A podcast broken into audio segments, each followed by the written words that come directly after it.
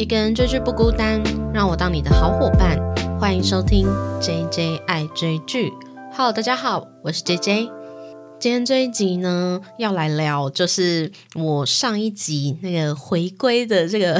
片单里面有提到，诶，大家如果有听我上一集，就是说明我停更的原因，还有我停更时期看的片的这个 podcast 啊，不知道大家有没有觉得我讲话就是蛮赶，而且后期其实，在尤其聊到这个综艺节目的时候，有一点喘，就是我我觉得我可能太久没有录音了吧，所以。到后面的那个状态其实非常的赶，而且就一次讲太久的话，所以就气有点不足这样子。那我也不知道这一集会不会这样子啦。那今天这个呢，就是要来聊，嗯，我上一集最后有提到说，我在这个停更时期啊，看了非常非常多的韩国综艺，而且。大部分都是看恋爱实境秀。那大家也知道，如果你有听我上一集的话，就知道我这两个月的情绪状态其实不是很好，一直起起伏伏嘛。所以我在看剧或是看综艺的这个选片的口味，而且因为我也没有更新的压力，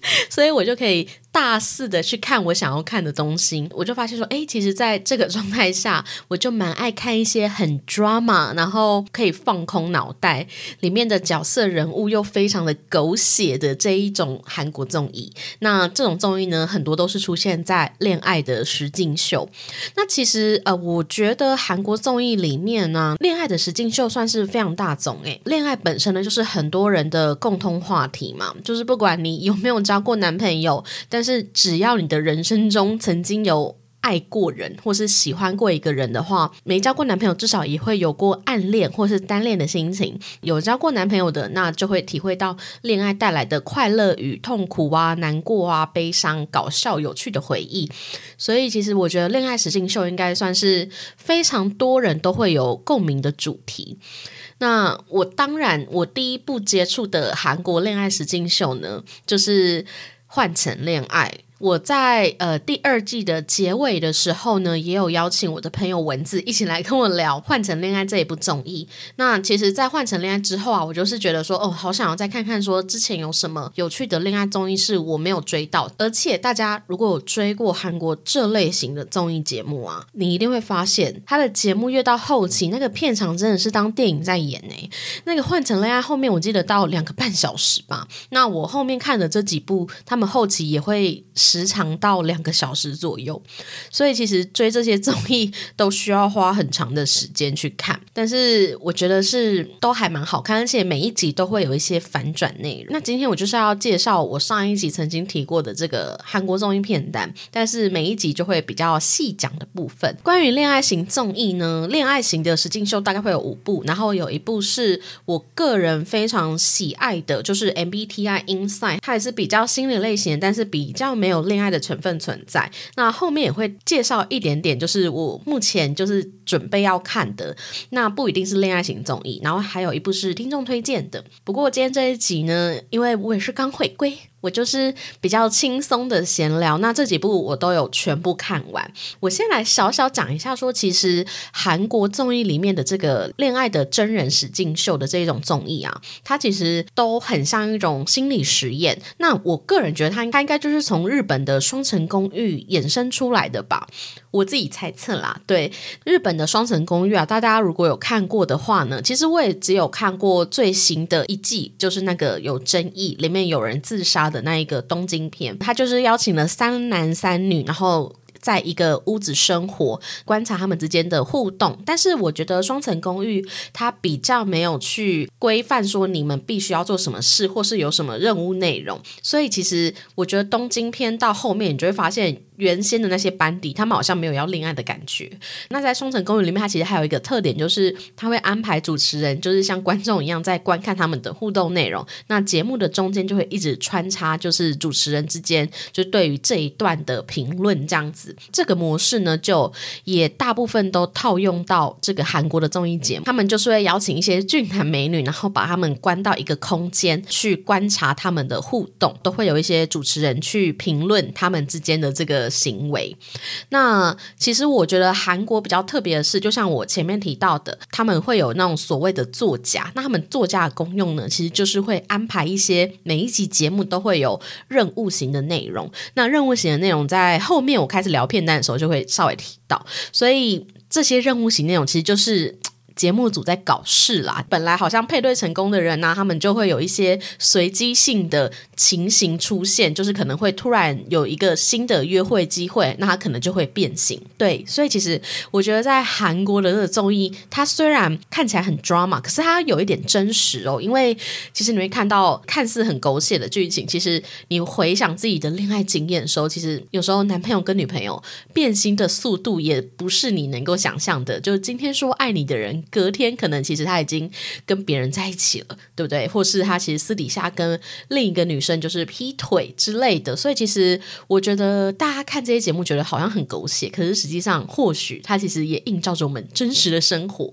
这大部分就是韩国的这个恋爱实境秀的一个套路跟模式。接下来就是要聊大概有五部就是恋爱型的真人秀。第一部呢，我真的是一定要提到，就是最近很红的刚结束的这个。单身级地狱，它其实是十二月底一月初那个时候就是播映的。那这个呢，就是主打韩国版的欲罢不能嘛。大家如果有看过，就是美国的那个欲罢不能，就是 Too Hard to Handle 的这一个节目的话呢，其实我只有看过第一季，后面他现在已经演到第三季了，但其实我都没有看到后面的，因为我自己觉得第一季我看到后面就已经有点疲乏了。欧美版他们主打就是他会邀请了一堆就是所谓的渣男渣女嘛，就是对爱情并没有很忠诚的这些男女，就是玩咖来到这个节目上，把他们关在一个岛屿之。中，然后规定他们说，在某一个期限内，你们彼此不能够。就是发生性关系，就是要他们禁欲的意思。那如果有任何什么样的肢体碰触啊，就会去扣钱这样子。那我觉得这个设定套在欧美的恋爱观身上是还蛮符合的，就是他们作风可能比较开放一点，所以对他们来说，禁欲真的是一件就是很痛苦的事情。但是在韩版的这个欲罢不能呢，单身级地狱，我觉得他已经几乎跟美国的这个欲罢不能已经完全没有太大的相似。性，甚至它已经是就是韩国综艺节目的这个形状了。对，就是他一样把一群男女把他关到了一个岛屿上，但他并没有说他们是所谓的玩咖，不是所谓的玩咖的话，他们也拿掉了禁欲设定。我觉得大家如果一直看过韩国的戏剧或综艺的话，都会知道他们其实都还算保守类型啦，就是不太会做真的很出格或是作风很火辣的这一种动作跟行为，所以。他也没有拿到这个禁欲的内容，他在这里面呢，其实也加入了一个。地狱岛跟天堂岛差异，这在我上一集节目有聊到，就是呃，他们本来都会处在这个地狱岛，那这个地狱岛是就是在沙滩边，然后有很多的沙子，然后非常的热，连他们睡的床旁边可能都会有沙子这样子。那如果要喝水、上厕所都非常的辛苦，都可能要去河边打水、海边打水的意思。所以后面我甚至觉得他们不一定真的对另一个人心动，而是他们真的非常非常想要获得这个去天堂。到了机会，就是在这个九天的过程之中啊，他们都有机会去跟心仪的对象配对。那如果你跟心仪的对象配对到的话，这两个人呢就可以去天堂岛度过一个完美的夜晚。那这个完美的夜晚呢，其实他就是会准备一个非常豪华的总统套房，然后里面可能有泳池、浴缸，然后美食。那让这两个人呢，可以在里面就是畅聊、谈心啊。那在这里呢，孩子们也可以揭露彼此的年。年纪跟职业，因为对于韩国人来说，他们真的对于年纪这件事情是非常在乎的，就是去搞清楚彼此之间的这个嗯位阶关系嘛。他们对于比较年长的人就会有比较尊敬的这个样子。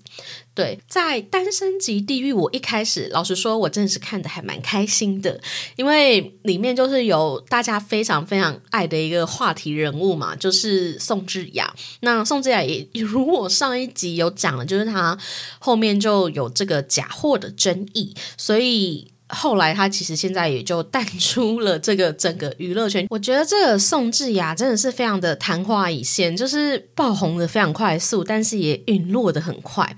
那姑且不论他后续的争议，因为嗯，我觉得讨论的人太多了。但是我比较想要针对他在节目中的表现，我必须老实说，我看到从他一开始，哎，我后面开始会有点爆雷哦。如果真的有没有看过的听众，你们可以按下暂停零件，然后去左转，这样子去把这部片看完，再来继续聊。那其实我觉得智雅在最后的这个最终选择的时候，有三位男性选择他嘛？那就是选择了一个一开始就跟他有好感的人。但是我真心看到那一幕的时候，我就觉得说，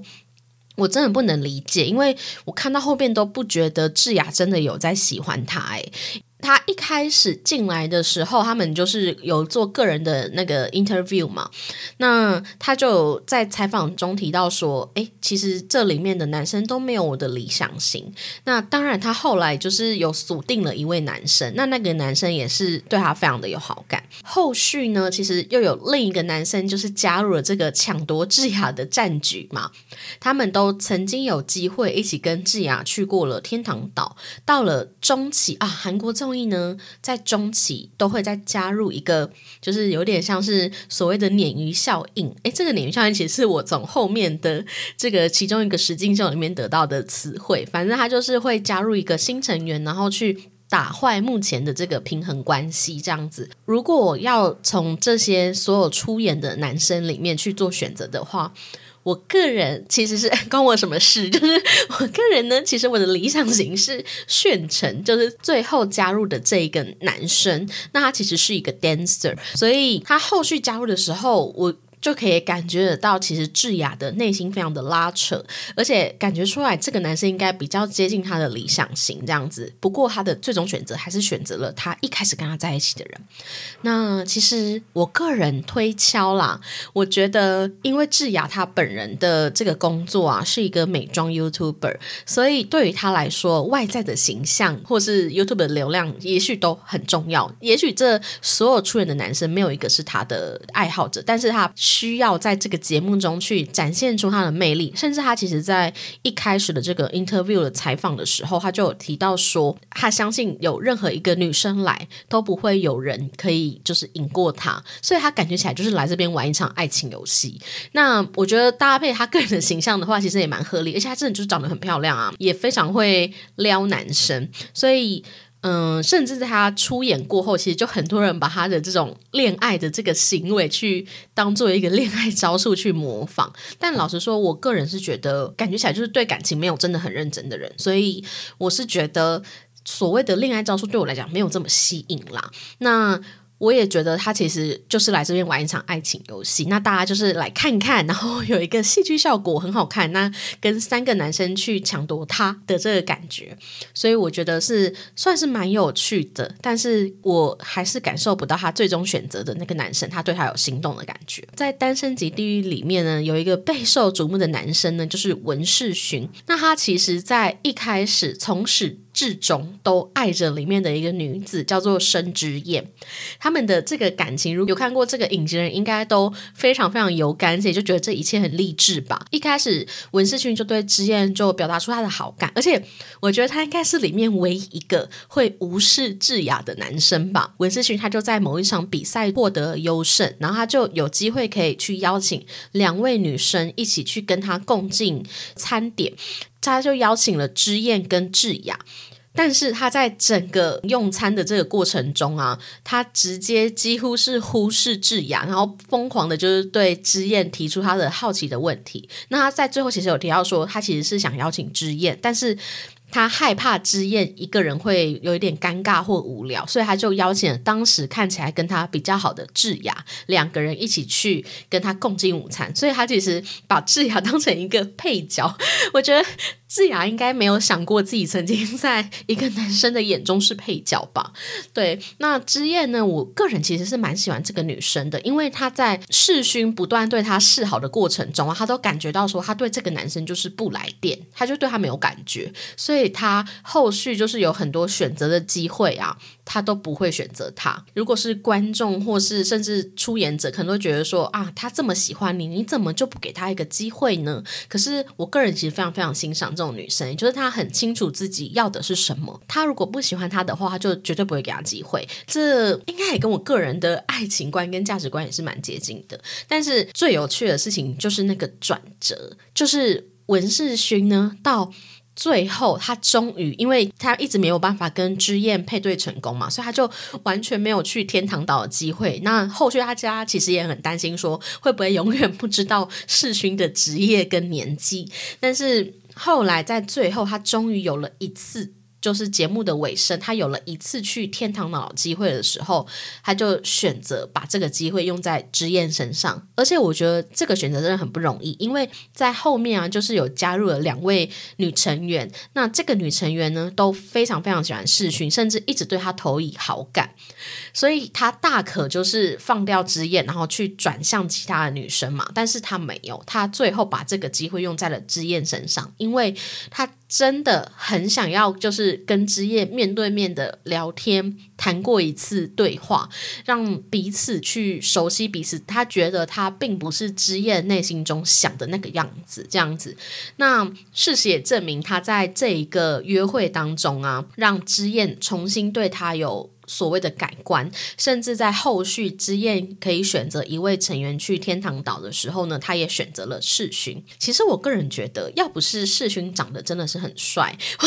因为其实我真心觉得他前半段的那个模式真的很像恐怖情人呢。就是甚至之燕就是一直拒绝他的时候，他还就是笑笑的露出说：“哦，真是太有趣了。”你不觉得，如果大家有记得那个画面的话，我真的会毛骨悚然。我那时候觉得，天啊，这个男生感觉起来真的好像恐怖情人哦。可是，一来我相信他前半段是真的有一点情绪。我相信像他这样子的男生，甚至是后面有揭晓说他是一个餐厅的老板，而且他还很年轻哦，他是二十七岁而已，所以他就当了一个餐厅的老板。所以我相信他的自尊心还有能力都是极好的，甚至也长得很帅。他可能没有遇过这样子的状况，那他前半段有情绪，我觉觉得是合理啦。但是后面呢，我们也看到说，其实他在爱情的这个成熟度其实是蛮高的。他其实不一定需要别人真的接受他，但是他想要一个机会，是让对方可以看到他完整的那一面，而不是由对方认知的那一个片面的他。我觉得，其实，在这一对身上，我们就感受到说，男女主角啊，他们已经变男女主角。我真的觉得世勋是主角诶，就是他们的那个爱情真的是贯穿这个整个节目，而且还有反转。所以在最后啊，他们彼此是。选择彼此的，而且是因为很互相的理解，就是他理解之燕在这个岛上，因为他有多么的辛苦，那之燕也感受到说，其实这个男生跟他相处起来是很舒服，而且他也懂得他的痛苦，而且非常的为他着想的这一个行为，也深深的打动他，但是。我后面当然就很多人都会好奇说他们的后续嘛，那我觉得他们的后续也蛮 drama 的。我有看小红书上就是有人他是在韩国生活，然后他就去了文世勋的那一个店里，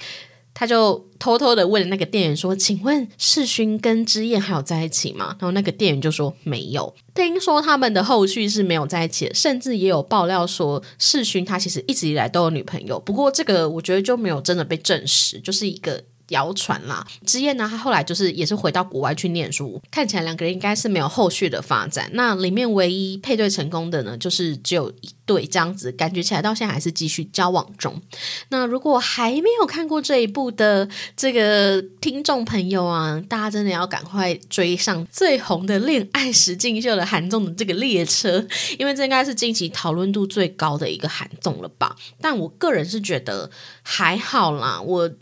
还有一部呢，就是想要跟大家推荐的，其实就是我之前也提过好几次，就是我已经帮录过一节，就是《换成恋爱》，就是小小提一下。我今天要讲这几部韩综里面啊，《换成恋爱》仍旧还是在我的内心中 number one，因为我觉得应该是里面的这个角色，他们真的太真实了。他其实就是邀请了四对已经分手的前男女朋友，然后一起来到一个小屋生活。那一开始呢，他们必须去。隐藏彼此的身份，那到中后段才会开始渐渐的去公开谁是谁的前任。那在这个每一天的过程之中啊，你都有机会可以选择跟新的对象约会，在每天的晚上，你也可以去发送一个好感的讯息给你有心仪的对象。但是节目啊，很爱搞事的地方就是他在最后。又会再传一个讯息给每一个人，说你的前任有没有选择你？其实换成恋爱啊，我觉得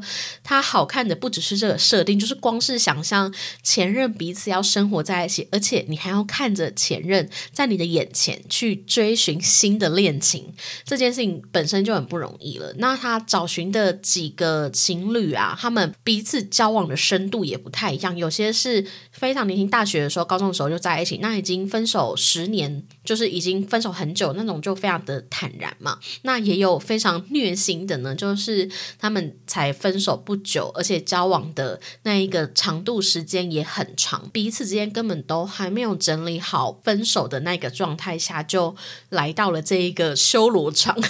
我真的觉得是修罗场，因为其实关在这个小屋里面呢，你当然每天还是可以去工作什么的，可是。每天都还是会见到彼此，而且你会见到前任在你的面前跟别人搞暧昧，这个心理状态跟压力是真的非常大的。但是我觉得换成恋爱，就是其中有一对我也不爆雷啦，就是如果有听过我之前那一集 podcast，应该也被爆雷到爆了。但是里面有一对真的是我非常非常喜欢的，在一起三年多还没有整理好自己的状态，那我们就会看到。他们如何的在这一次的机会中去重新整理没有解决好的这个分手的问题？那又是如何就是虐心？因为观众就是看到后来那个女生一直被另一个男生追求，在前任的面前就是勇敢的走向新恋情的这个。选择，所以嗯，很推荐大家真的可以看一下《换成恋爱》。如果还想要听更多《换成恋爱》的话，欢迎听我前面第二季最后的那个集数，跟我的朋友文字有一起聊《换成恋爱》的这个节目。接下来这一部呢，我觉得应该算是韩国里面比较早期的恋爱实境秀吧。就有一些网友评论说，有很多的恋爱综艺呀，其实是有一点参考这一部的制作的模式。那这一部就是也是我上一集有提到的《Heart Signal》，就是心动信号。其实它现在已经有四季，我自己是刚看完第一季。那第一季呢，其实是二零一七年，《Heart Signal》其实在当初播出来。的时候真的是轰动了整个韩国，因为它非常的有趣，就是不只是单单把这一群男女啊关在一个小屋里面，就像我之前讲的，他们每一集呢都会有主持人在最后去猜测说，今天这一个小屋里面的男女彼此之间谁对谁心动。所以就很像一个推理节目，但是对我来说最有趣的是那些主持人里面呢，就是有一些心理医生，所以他就会提出说，像今天这个男女之间的互动，我们要怎么看出说他对他是有好感的？因为其实人跟人之间的相处啊，我们可能在群体生活之中，其实是有时候会隐藏自己的心意。他有提出几个理论，我觉得蛮有趣的。有一个呢是有一天有一个男生，他就是跟两个女生一起玩，这个男。生他其实算是里面比较前期的时候，大家也看不太出来他的心动的对象是谁。但是他跟这两个女生一起玩的时候呢，那个心理医生就指出说。其实你可以看他先跟 A 女对话的时候，他的身体的那个姿势，跟他后来跟 B 女对话的时候，他的身体的姿势，就是他提出了所谓的肚脐理论。跟 B 女对话的时候呢，他的身体明显他的肚脐的方向朝着那个 B 女，就是人在无意识的状态下，你可能在跟另一个人对话的时候，你会很自然的把身体的某一些比较脆弱的器官跟部分，就是指。像那个你心仪的对象，等于是对他敞开心房的意思，所以我觉得那个肚脐理论其实真的蛮有趣的。那事实在最后也证明说，当晚那个男生发动心动讯息的时候，就是发给那个 B 女。那除此之外，还有一个是对于好感对象会有所谓的。镜子反射的这一个理论。叫镜子反射呢，就是我们要如何去看目前的这个群体状况中呢，这个女生对哪一个男生有好感，我们会不自觉的在无意识的状态下去做出跟你有好感的对象同样的动作。就像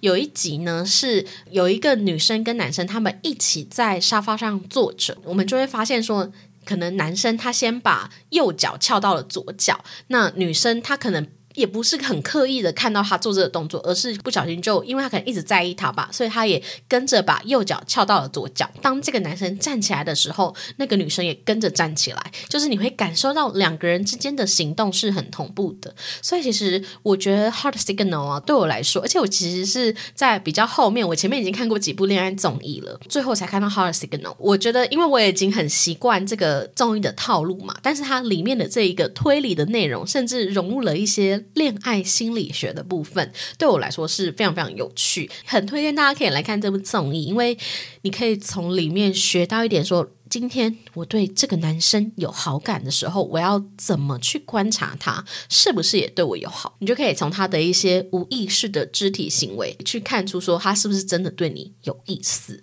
其实我觉得撇开这个推理的内容啊，里面的这些人物，因为他应该真的算是比较早期的恋爱的。真人秀，所以里面的人物发展在关系上都还蛮清甜，真的还蛮清纯，都还蛮正常的交往跟关系，也没有太多 drama 的地方。我觉得最后选择的时候有一些 drama 的部分，但是我个人觉得更 drama 的是里面的人物的后续发展。里面啊就有一个成员呢，在节目结束之后呢，就是近期被爆料说他。跟伙同另一个男性朋友性侵了酒吧的店员，所以他在后续其实是目前好像还是被抓去关的状态，就是真的有判刑，然后被抓去关。最微妙的是，他发生案件的那个时间点，正好是《Heart Signal》正在播，然后正在火热的那个时候。当我在看《Heart Signal》啊，看到一半的时候，我就。看到了这个新闻，然后再回去看这个节目的时候，就觉得哦，这个男生好好恶心，就他做什么都觉得很可怕这样子。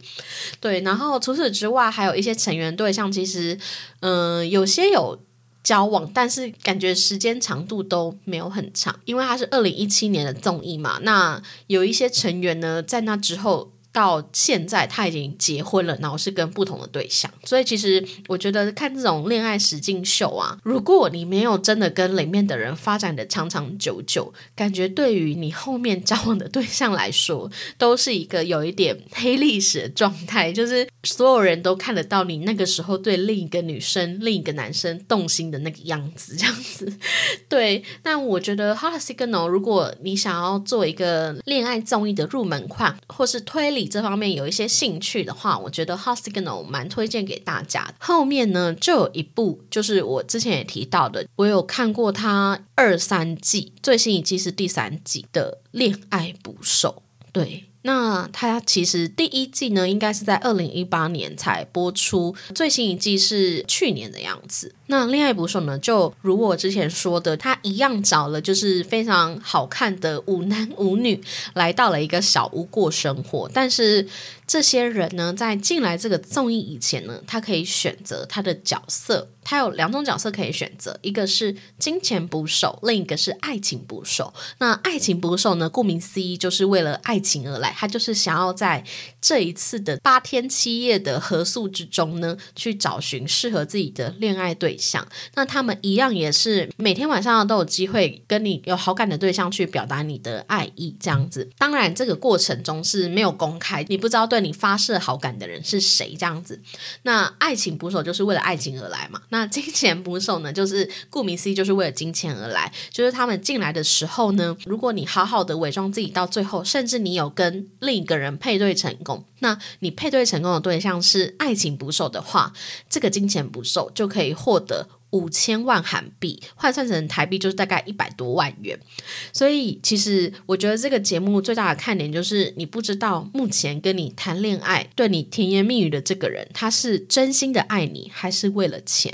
因为其实老实说。参加一个节目，然后得到一百多万。这个诱惑应该也是蛮吸引人的吧？但是这个节目，我觉得它好看的地方在于，它在最后关头的时候会给你一个选择机会，说你要不要更换你的恋爱角色。所以，其实，在某一季里面就有发生过，有一个人呢，他本来是金钱捕手，可是因为他在这边遇到了真爱。所以呢，他就把自己改成了恋爱捕手。两个人如果都是恋爱捕手配对成功的话呢，他们就可以获得节目组提供的情侣对接，不知道价值是多少，但我觉得应该也不会太小气啦。那我觉得他也是传达一个很重要的概念，是你会为了爱情去放弃金钱吗？对你来说，真爱到底是什么？呃，我目前看了两季嘛，我是先看第三季，再看第二季的。我只能说，第三季的颜值真的很高。我其实也是一开始看的时候想说，哎，这个也太帅了吧，所以才继续看下去。但是到后面，我真的感觉到那个结局真的让我觉得是。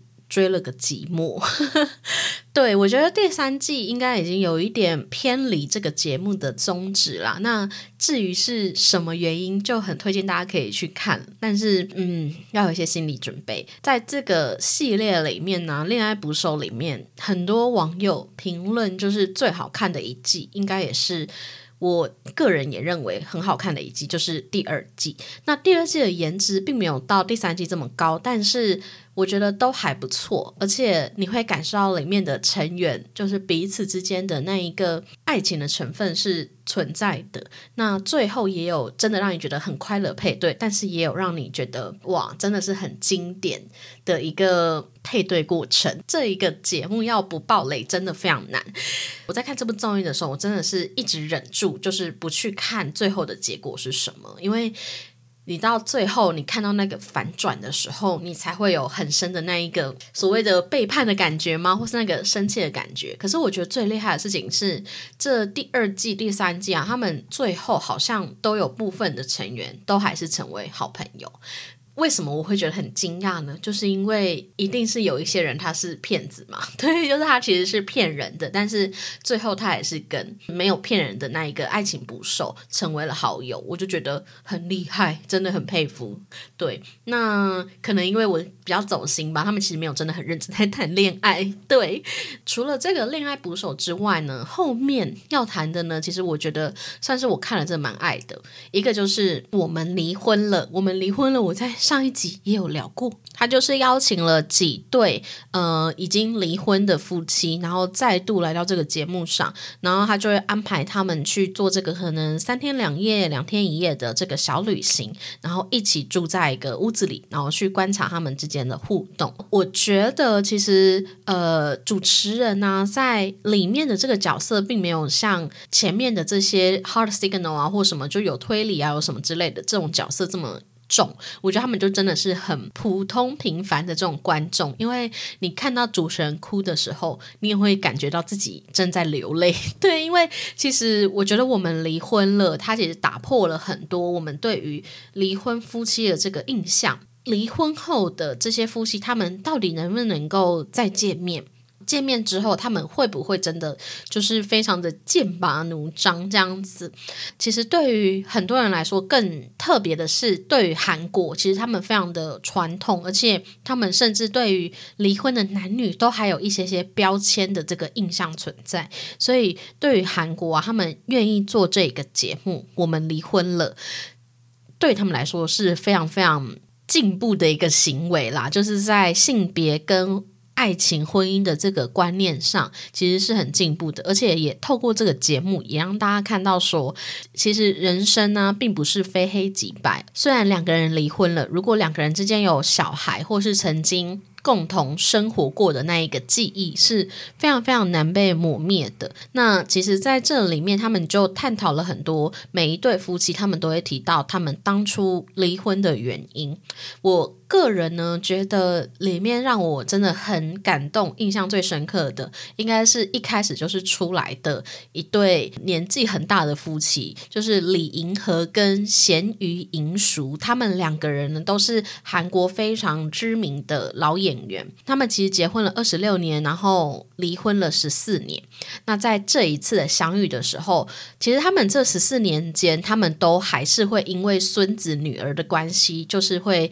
聚会聚餐，所以都还是有在见面的状态，但是从来都没有像这一次的机会给他们两个人单独相处过。这十四年的空白啊，他们还积累着过去。在婚姻中的很多误会跟不谅解，那他们两个人愿意来上这个节目，其实有很大的原因是他们觉得，其实人生也到了一个岁数了，就是像那个老公啊，他已经七十一岁了，那其实人生也到了一个，就是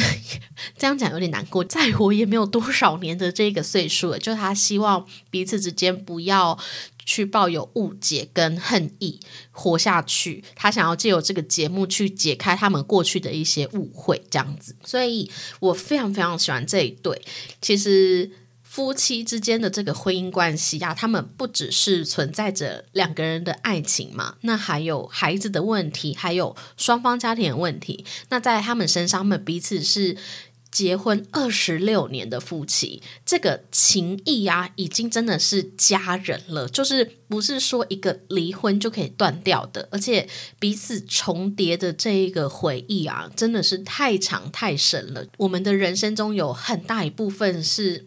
重叠在一起的。那其实。这一对夫妻真的是我唯一一对看到就是有默默落泪的，因为我们会看到说他们借由这一个节目这个机会，他们去说出了很多年轻时候的那一种误解的地方，然后原先。老公的角色，他本来是很不愿意听老婆讲话的人，可是也跟着岁月的流逝，他也成长成为一个愿意倾听老婆，然后去跟他做对话，去化解误会的这个人。甚至在最后，他们两个人有了复婚的念头。但是，我觉得对于他们这个年纪的人来说，就是并不一定真的是想要重新找一个结婚对象，或是有办一个婚礼啊，而是我觉得他们就是。已经认定彼此就是人生中的那一个伴侣的感觉。那我觉得其实这一对啊，我看起来真的是非常非常的感动。我觉得那种感觉真的是前面这些恋爱韩综里面感受不出来的婚姻啊，跟恋爱。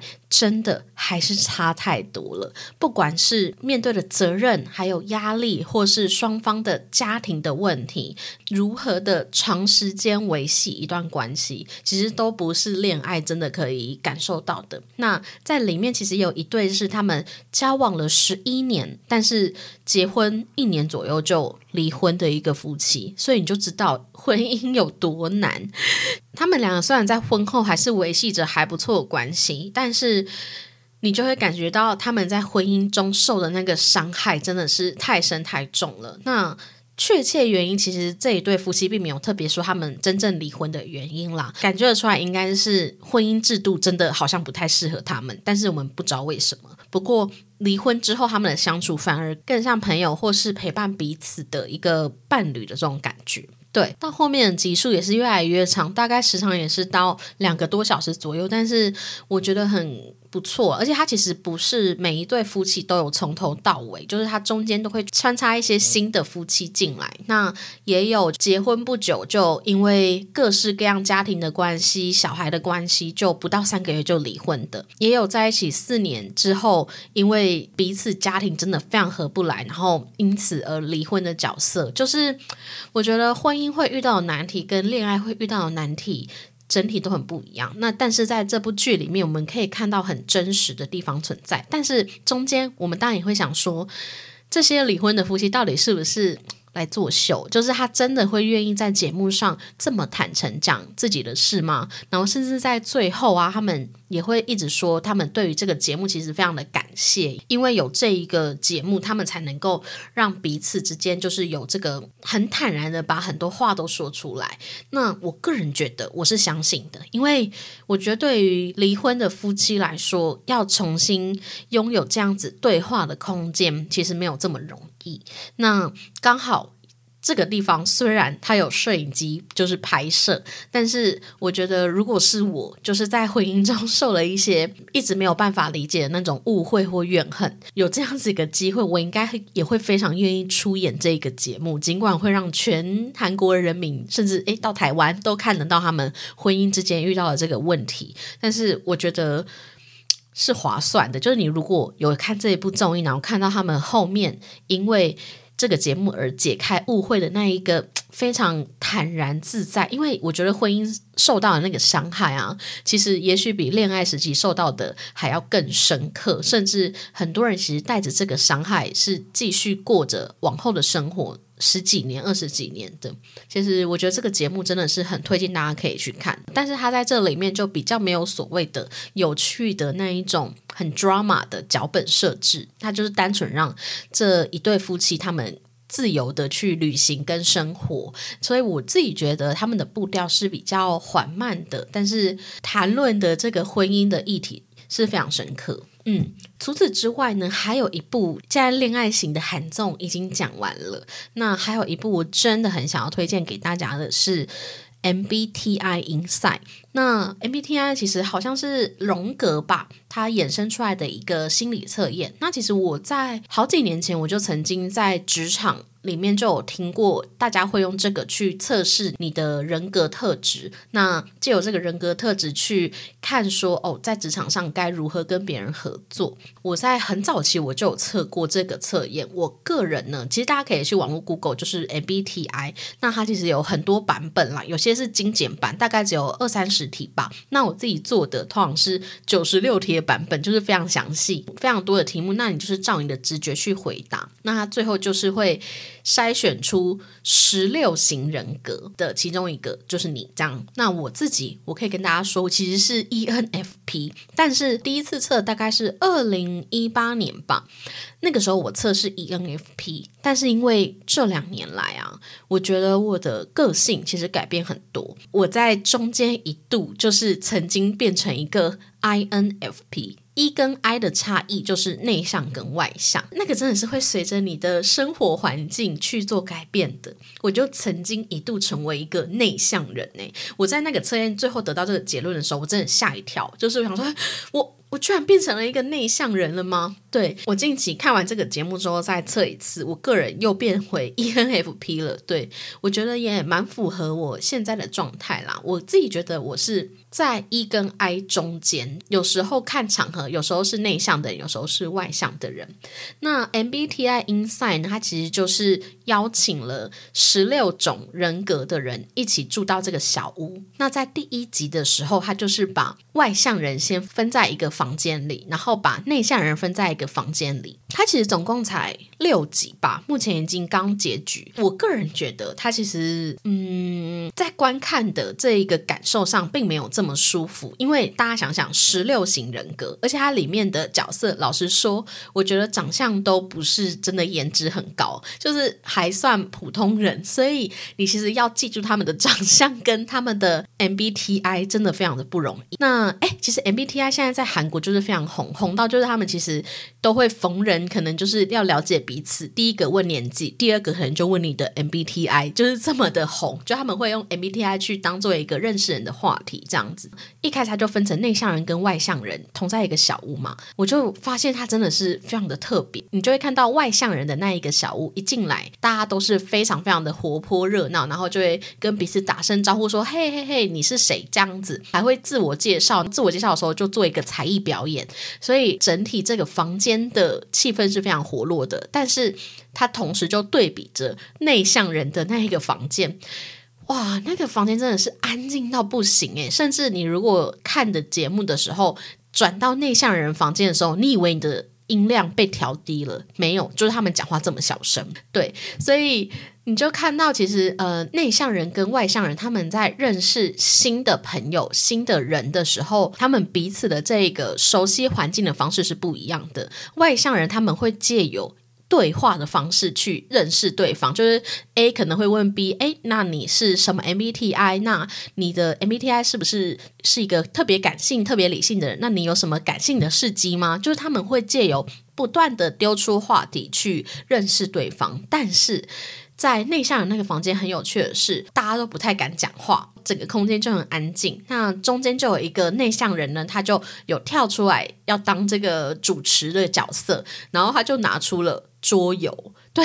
他就拿出桌游说：“哦，那大家可以借由桌游这个游戏来认识彼此。内向人对于他们来说，要主动的去敞开自己的心房，然后去说自己这件事情是感到很有压力的。他们必须透过媒介，像是桌游或是像是一些游戏的方式，去渐渐的敞开彼此的心房。但是内向人更有趣的事情是，有些人看到那个游戏要跟陌生人玩游戏，他就非常害怕的逃离。”对他们，甚至有些人是连游戏都不敢玩的。那其实，在这一个节目里面，一开始是分内向跟外向嘛，但它中间就是，例如他会丢一个外向的人来到内向的房间，然后内向的人丢一个到外向的房间去做一些心理实验。那我觉得我自己看到非常非常有趣的一集，应该是第四集，就是他们。每一集其实就是他们的一天，像一开始他是把内向人跟外向人分成两边嘛，但是第四集的时候呢，像我是 ENFP，那 E 呢就是外向，N 就是直觉，就是我做决定的时候通常是用直觉的方式，F 呢就是情感，情感是我在面对烦恼或是问题的时候，我会比较用情感的方式去聆听对方，或是去解决自己的问题，P 是知觉，那。其实我非常喜欢第四集的原因呢，是因为他那一天呢，他就把 F 的人聚集在一起，然后 F 的反面就是思考，比较借有理性的方式去处理问题的人，就是 T 型人。他把 T 型人分成一个区域，然后 F 型的人分成一个区域，把他们带到一个小房间。接着呢，他就翻开他们一开始进来的时候，他们有曾经做一个 interview。那这个 interview 呢，他就是有问他们说，你目前遇遇到的最大的烦恼是什么？看到说，其实 F 型的人啊，他们在聆听每一个人的烦恼的时候，他不一定会去帮你解决问题，但是他会先听你的情绪，就是他会听。假设有一个人说他可能某一个烦恼可能是跟工作相关，那大家呢其实会。去思考说他此时此刻的心情是什么，大家也可以从这一个桥段去判断说你是属于 T 型人还是像我一样是 F 型情感型的人，因为 F 型的人就是我们在听别人的烦恼或是我们自己的烦恼的时候，我们的重点可能不是在这个烦恼本身，那不是在这个烦恼本身的意思是我就是需要一个情绪的出口，那我也希望有一个人可以听得懂我的情绪，然后给予我。相对应的情绪的回馈，我觉得在看这一个。桥段最有趣的事情是，F 型的人都用情绪的方式去做这个交流嘛。但是话锋一转，来到了这个 T 型人呢，里面有一个人形容这个场面，他觉得很像苏格拉底跟柏拉图的这个哲学辩论会。因为里面的人他们讲述自己的烦恼的时候，他们是不带任何情感，甚至有人说，他说其实我觉得我没有烦恼，因为他一旦有想要做的事情，或是他觉得难关的时候呢，他的第一个念头。就是他要如何去规划，例如他想要运动，他就去制定说我要如何去达成我每日的运动目标。如果我想要减肥，我要如何去控管我的饮食？对他来说，他没有烦恼，不是说他真的是一个没有人生烦恼的人，而是他的所有烦恼在下一刻都会被他的梯形，就是这个思考的方式去做转换。所以他不会像我们 F 型的人，如果今天说哦，我想要减肥，然后。隔天就是 就开始就因为说啊，我今天心情不好，我就是要暴吃，就是我们很容易被情感去做困扰。我觉得在这一集对我来讲有一个很深的感受是，很多时候我们跟不同的人相处，那常常会有很多的争执跟误解。其实我觉得很多时候就是在这种你面对别人的烦恼或是问题的时候。你跟他是不同类型的人，如果是 F 型的人，就正好可以用你想要的情感方式去接住你。可是如果这个时候我只是一个就是 想要情绪安慰的人，结果遇到了一个 T 型人，那他可能我刚刚说啊，我好想减肥，可是我根本就没有成功。那个 T 型人就会很困惑说。你就制定你的饮食计划，然后你就去控管你的运动量啊，这有什么难的？这个时候就会有争执发生，对吧？所以其实我觉得这一集你就会感受到 T 型人跟 F 型的人真的是有很大的差异，而且我觉得在 T 型那边有一个桥段非常有趣，其中有一个 T 型人在讲自己烦恼的时候呢，他就落泪了。对面那个 T 型人就很真实的问他说：“你你为什么哭？为什么？就是他是真心的。”搞不懂为什么你要用哭解决问题，然后甚至对于梯形人来说，他们可以用手指算出说，哦，我这一生只哭过五次。这个节目呢，其实会让你更加的去了解你自己，所以我很推荐大家，你可以先去测一下你的 MBTI。再来看这个节目，你就会发现说，哎，其实虽然不知道大家是不是迷信的人，但是我觉得这里面的这一些分类啊，都有迹可循，甚至里面不乏像那种梯形人，他们很多一开始是根本不相信这种心理测验的，可是你就会很神奇的发现说，哎，原来梯形人跟 F 型的人有这么大的不同，然后外向型的人跟内向型的人真的有这么大的不一样。对，所以我觉得在这个节目就可以更加的去认识自己，我个人觉得蛮疗愈的。对，那今天呢，就是推荐了五部恋爱综艺，还有。一部是这个有趣的益智型内容啦。那我还有一个待看的综艺呢，《Change Death》，因为它也是蛮红的那个恋爱真人实境秀，但是我还来不及看。不过我之后应该会继续看下去。就是它的主轴呢，其实也是找了三对素人情侣，但是这三个素人他们好像是即将分手的情侣。那通过一周的旅行啊，那彼此之间也有跟。别的人约会的那一个机会，在最后好像会重新选择说，我要不要继续跟我的现任在一起？去思考各自想要的这个幸福的形态。那听说这个韩综也是蛮 drama 的，所以应该蛮符合我现在想要看这种恋爱综艺的这个内容。如果大家有推荐的恋爱型真人秀啊，也很欢迎可以在底下留言 Apple Podcast 或 Mr. Box，或是去我的 IG 搜寻 J J I 追剧，跟我分享说你有在追的恋爱型真人秀综艺，都可以跟我分享。那其实，在之前呢，也有一部韩综呢，是有一个听众特别来私讯我，然后跟我说，她跟她老公一起看，然后真的是笑到不行的，就是《首尔乡巴佬》。《首尔乡巴佬》它是二零二零年，它是由车太铉跟李生基所主演。我有看了一两集，但是我并没有把它看完。那没有看完的原因，只是因为，就如我刚才说的，我非常想要看一些很 drama 的内容。那这个首尔乡巴佬，他们其实就是每一集都会请一些嘉宾来，然后他们是比较韩国乡下地方出生的嘉宾，然后他们就会带着这两个就是首尔出生的车太铉跟李生基，去到他们的故乡，去分享一些美食啊、有趣的景点，去发现当地的魅力。所以其实大家就可以感受得出，它是一个美食旅游型。的节目是互动非常好笑，但是